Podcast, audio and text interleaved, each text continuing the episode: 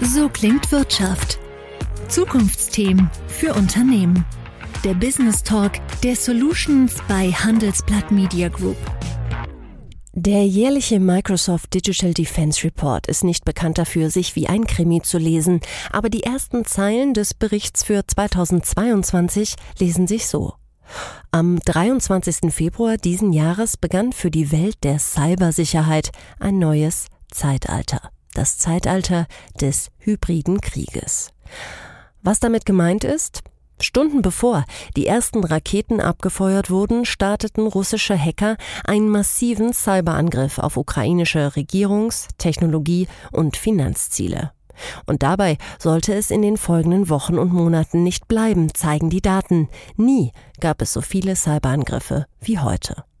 Kein Wunder, dass man sich auch in Deutschland Sorgen macht, denn die Art der Angriffe unterscheidet sich von den bisher klassischen Einzelfällen, in denen einzelne Unternehmen oder Institutionen angegriffen wurden. Wie kann man sich also schützen? Und kann man sich gegen solche Schäden sogar versichern? Darüber spreche ich mit Michael Quandt, Cyber-Experte bei der Signal Iduna. Guten Morgen. Schönen guten Morgen.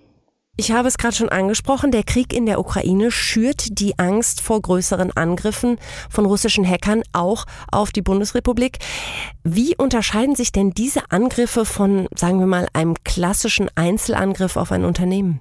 Ja, in solchen Fällen spricht der Versicherer eigentlich von Kumulen, also von einer Vielzahl ja, von gleichgelagerten Schadensfällen, ne, die auf der gleichen Ursache, dem gleichen Auslöser beruhen. Und es sind halt eben auch Schadenbereiche, wo sich selbst ein Versicherer auch nochmal rückversichern muss und entsprechenden Schutz vorhalten muss. Speziell hier bei dem Krieg in der Ukraine ist das natürlich problematisch, weil fast jede Versicherung, äh, die wir kennen, äh, hat einen sogenannten Kriegsausschluss. Ich meine, man kann sich das relativ leicht vorstellen, wenn man Gebäude versichert hat und es kommt Tatsache zu einem Kriegsereignis, wo Bomben fallen, dann ist es ganz logisch, dass natürlich ein Versicherer so ein Risiko dann eben auch nicht mehr tragen kann. Im Cyberfall ist das Ganze natürlich ja etwas schwieriger zu betrachten. Wir haben zwar solche Ausschlüsse in den Bedingungen, nur für, für solche Ausschlusstatbestände ist dann auch der Versicherer beweispflichtig. Das heißt, wir als Versicherer müssten dann nachweisen, dass es eben ein kriegerischer Akt war und dass äh, allein der Umstand, dass ein Angriff aus Russland heraus erfolgt, belegt nun nicht, dass es ein kriegerisches Ereignis ist. Und äh, insofern muss sich auch ein Cyberversicherer mit solchen äh, Schadensfällen beschäftigen. Sie sagen, die Versicherer haben das auf dem Schirm. Die Bundesrepublik hat es ganz sicher auf dem Schirm, dass dieses Risiko eben jetzt gestiegen ist durch russische Hacker insbesondere. Ähm, generell so viele Cyberangriffe wie nie. Ähm, wie ist das bei den Unternehmen, die Sie betreuen? Inzwischen hat Cybersecurity, glaube ich, jeder auf dem Schirm, aber ausreichend?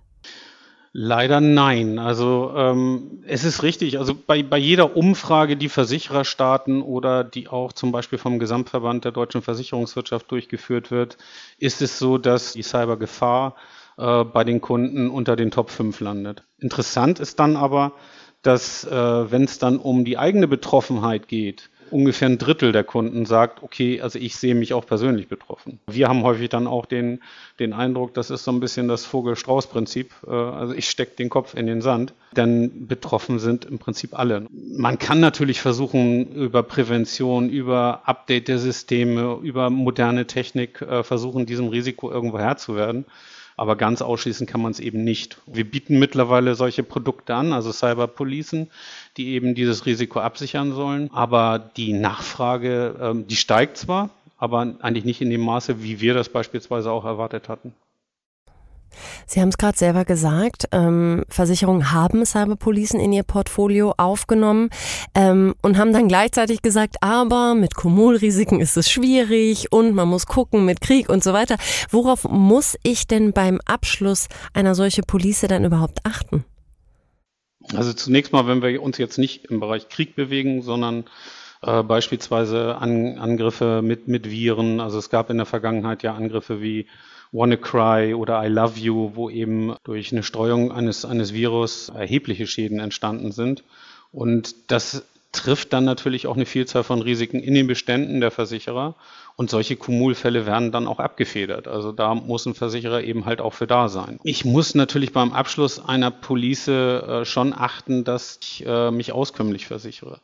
Das ist allerdings auch schwierig. Ne? Also es gibt keine Empfehlung, dass man sagen kann, okay, ich brauche eine, eine Versicherungssumme von mindestens einer Million, mindestens zwei, mindestens drei Millionen.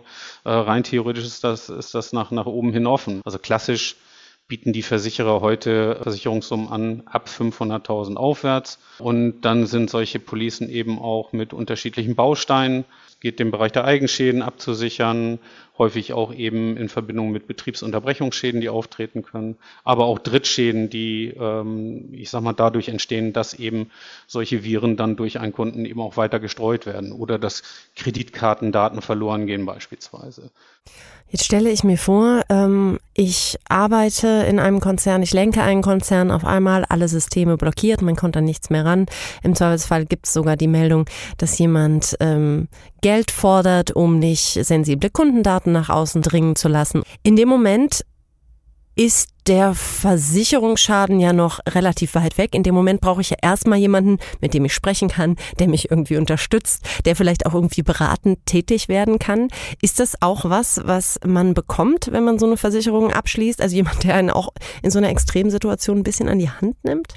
Ja, das ist ein ganz wesentlicher Bestandteil. Also man spricht da an der Stelle von FNOL-Dienstleistungen, First Notification of Loss.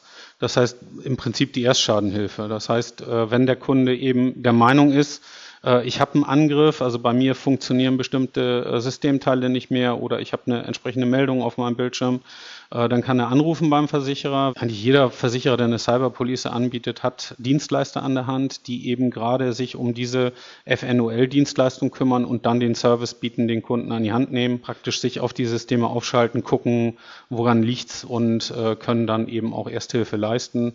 Und also 70 Prozent aller Fälle werden eigentlich im Rahmen dieser ersten Hilfe äh, eigentlich erledigt. Und äh, häufig sind es ja auch Fälle, die am Markt schon bekannt sind oder äh, wo eben Angriffe eben auch nicht nur bei einem Einzelnen auftreten, sondern bei einer Vielzahl.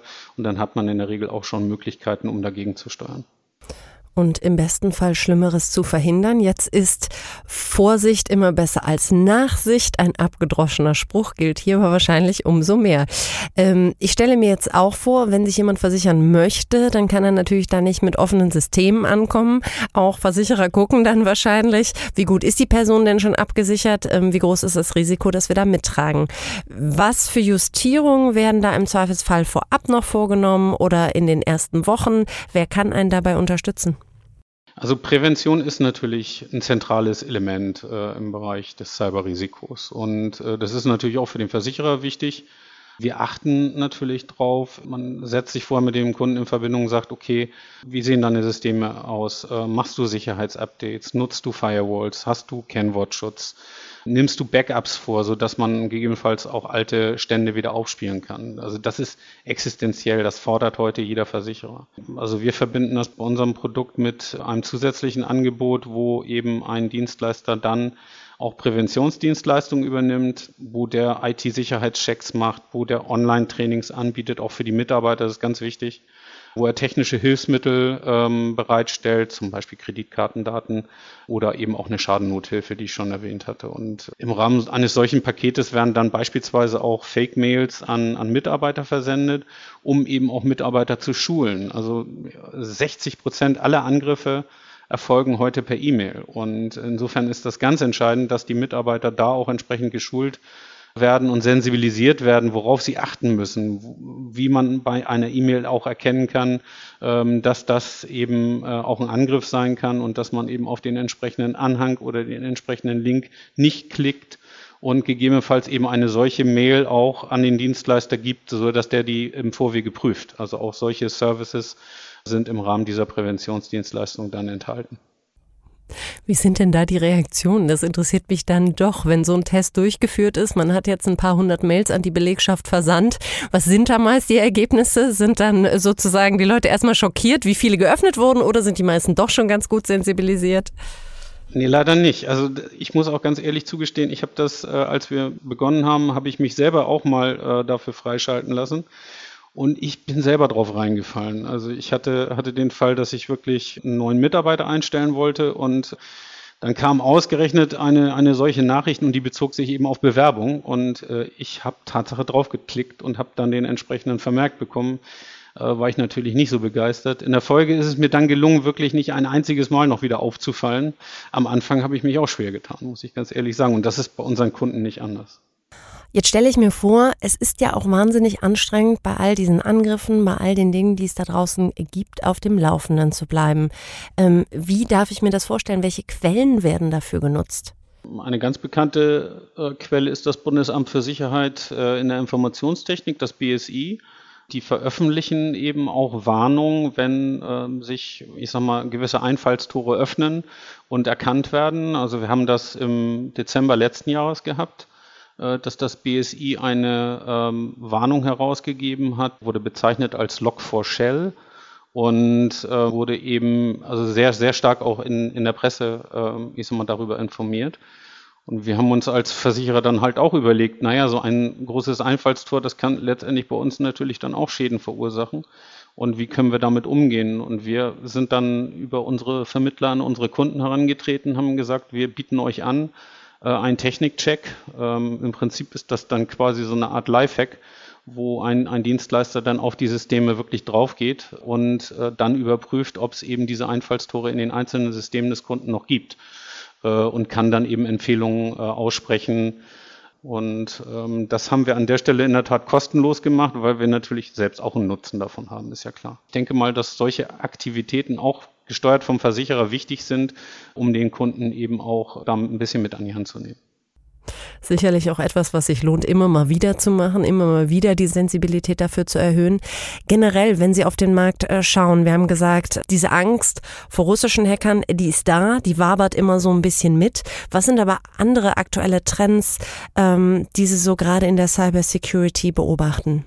Also was ganz interessant ist, also die Versicherer arbeiten ja sehr gerne mit Fragebögen. Und wir haben mittlerweile aber auch Möglichkeiten eben durch technische Analysetools auch einen Technikcheck zu machen, also auch zu gucken äh, bei einem Unternehmen über die Website, wie sicher eigentlich den seine IT ist. Also mittlerweile man kriegt unglaublich viele Informationen, die offen zur Verfügung stehen und die natürlich auch einem Hacker zur Verfügung stehen. Und ähm, in dem Kontext ist man in der Lage, eben auch solche Informationen auszulesen. Man kann feststellen, hat ein Kunde offene Ports, also offene Zugänge, äh, die nicht geschützt sind? Äh, welches Betriebssystem verwendet er? Ist das noch aktuell äh, oder lässt sich das vielleicht auch gar nicht mehr aktualisieren?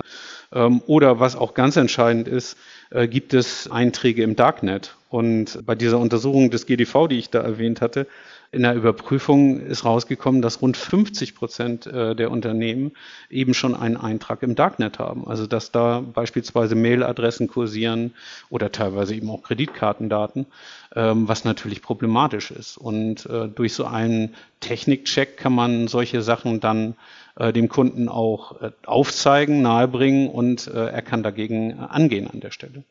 50 Prozent, eine Zahl, die vielleicht den einen oder anderen etwas aufschreckt. Wir hoffen, dass wir ein bisschen dazu beitragen konnten, Licht ins Dunkel zu bringen. Vielen lieben Dank, Herr Quandt, für Ihre Zeit und Ihnen, liebe Zuhörer, vielen Dank. So klingt Wirtschaft. Der Business Talk der Solutions bei Handelsblatt Media Group.